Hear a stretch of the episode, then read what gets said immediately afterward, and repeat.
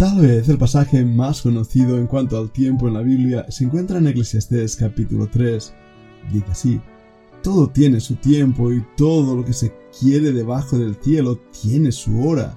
Tiempo de nacer y tiempo de morir, tiempo de plantar y tiempo de arrancar lo plantado, tiempo de matar y tiempo de curar, tiempo de destruir y tiempo de edificar, tiempo de llorar y tiempo de reír, tiempo de endechar y tiempo de bailar tiempo de esparcir piedras y tiempo de juntar piedras, tiempo de abrazar y tiempo de abstenerse de abrazar, tiempo de buscar y tiempo de perder, tiempo de guardar y tiempo de desechar, tiempo de romper y tiempo de coser, tiempo de callar y tiempo de hablar, tiempo de amar y tiempo de aborrecer, tiempo de guerra y tiempo de paz.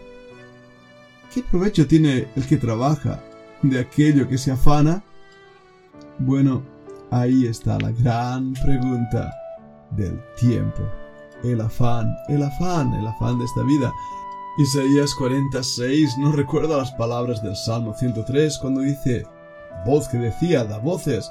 Y yo respondí, ¿qué tengo que decir a voces? Que toda carne es hierba y toda su gloria como flor del campo. ¿Lo veis? Nuestra gloria aún los más ricos, poderosos, los grandes imperios, todos ellos se vuelven polvo. ¿Qué queda de la gloria de Julio César, de Augusto César? ¿Qué queda de la gloria de los grandes emperadores, de Alejandro Magno, de los faraones? ¿Qué queda de esa gloria? Nada. Ha pasado como pasó la flor del campo. Y así es de comprender lo que Job dijo en el capítulo 14. El hombre nacido de mujer corto de días y hastiado de sinsabores. Sale como una flor y es cortado y huye como la sombra y no permanece. Así es el hombre. Entonces, ¿qué es lo que está pasando en nuestras vidas? Que pensamos que la eternidad puede ser sacrificada por este tiempo. Bueno, el problema básico del hombre es que no entiende por qué Dios lo ha puesto aquí. ¿Qué es lo que debe hacer con estos años de vida que tiene? Yo creo sinceramente que para nosotros es una gran oportunidad de conocer al Señor, de amarle, de, glorificarle. Todos los días de nuestras vidas podemos disfrutar de ese Dios amoroso que ya desde antes de la eternidad nos vio, nos amó y tenía un plan perfecto. Pero muchas veces perdemos de vista la eternidad y en vez de vivir para esa eternidad, vivimos para el tiempo. Y ahí es donde empieza la ansiedad. Ayer veíamos en nuestro podcast, ¿verdad? La doctora Cami nos hablaba de las características fisiológicas y psíquicas de lo que crea la ansiedad en nosotros. Pero, aún sabiendo esto, el hombre continúa estando en ansiedad, en afán, los afanes de esta vida, las riquezas, el poder, la gloria. Ponemos nuestro corazón en las cosas pasajeras, abrazamos lo que es como el viento imposible de alcanzar o el agua que se escurre entre nuestros dedos. Y así la gente lucha por dinero y fama y gloria y rechaza lo que tiene valor eterno, que es Dios mismo, Cristo mismo o si no, empezamos a afanarnos. Hablemos un momento de este afán aquí en el tiempo. Vayamos a Mateo capítulo 6 versículo 25. El Señor Jesucristo está hablando y dice, por tanto os digo, no os afanéis por vuestras vidas, qué habéis de comer o qué habéis de beber, ni por vuestro cuerpo, qué habéis de vestir. ¿No es la vida más que el alimento y el cuerpo más que el vestido? Mirad las aves del cielo, que no siembran, ni ciegan, ni recogen en graneros, y vuestro Padre Celestial las alimenta. ¿No valéis vosotros mucho más que ellas? ¿Y quién de vosotros podrá, por mucho que se afane, añadir a su estatura un codo? Y por el vestido, ¿por qué os afanáis? Considerad los lirios del campo, cómo crecen, no trabajan ni hilan. Pero os digo que ni aun Salomón con toda su gloria se vistió así como uno de ellos, y si la hierba del campo que hoy es y mañana se echa en el horno, Dios la viste así, ¿no hará mucho más a vosotros, hombres de poca fe. No os afanéis pues diciendo qué comeremos o qué beberemos o qué vestiremos, porque los gentiles buscan todas estas cosas.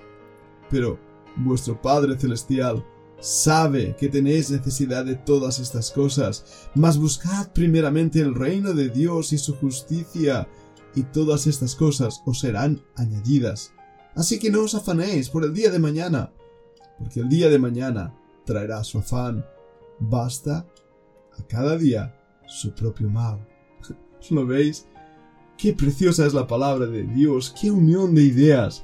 Eclesiastés con Salomón estaba ahí luchando y luchando y luchando por las cosas que hacer en el tiempo, por los afanes de la vida. Y el Señor Jesucristo, tomando esa idea de que la vida del hombre es como la flor del campo, dice, hey, no os afanéis.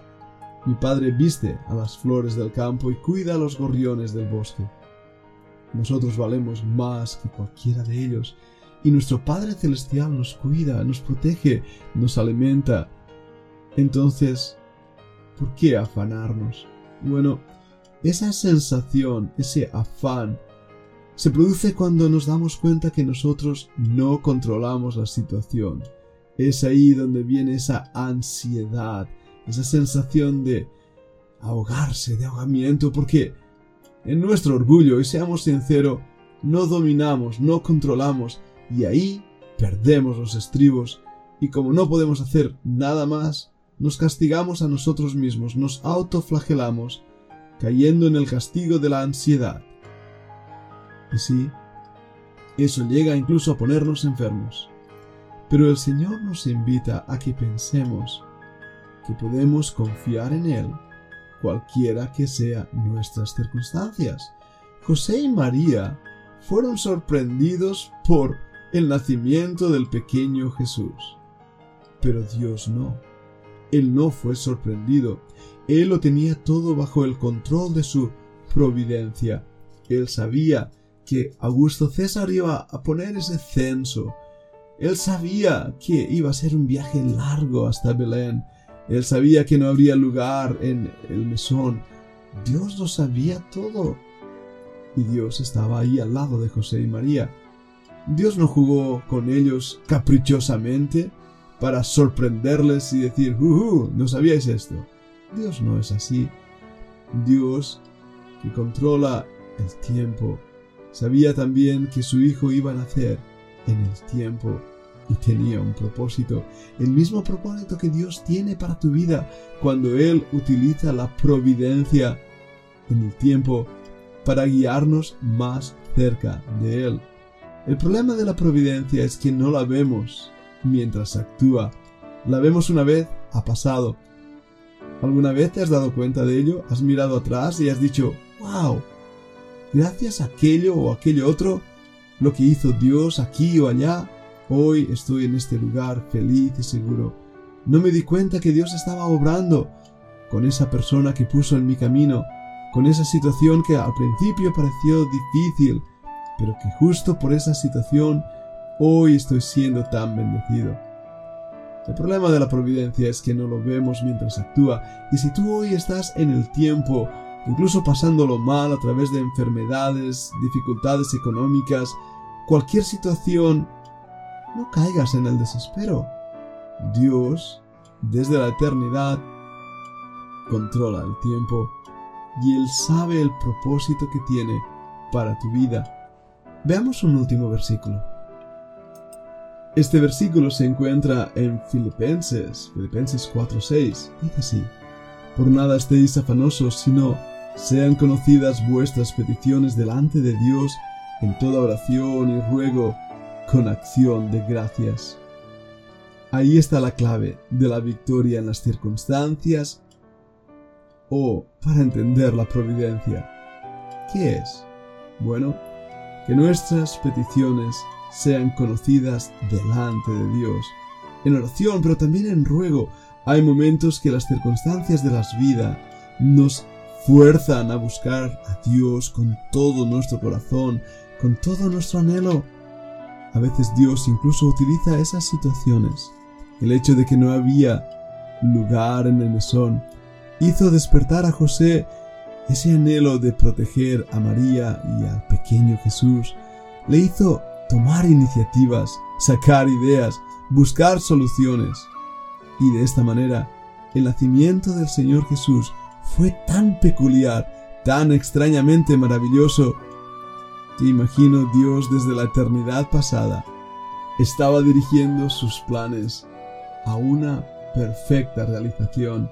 Igual que en tu vida, no estés ansioso, no tengas ansiedad, no tengas afán.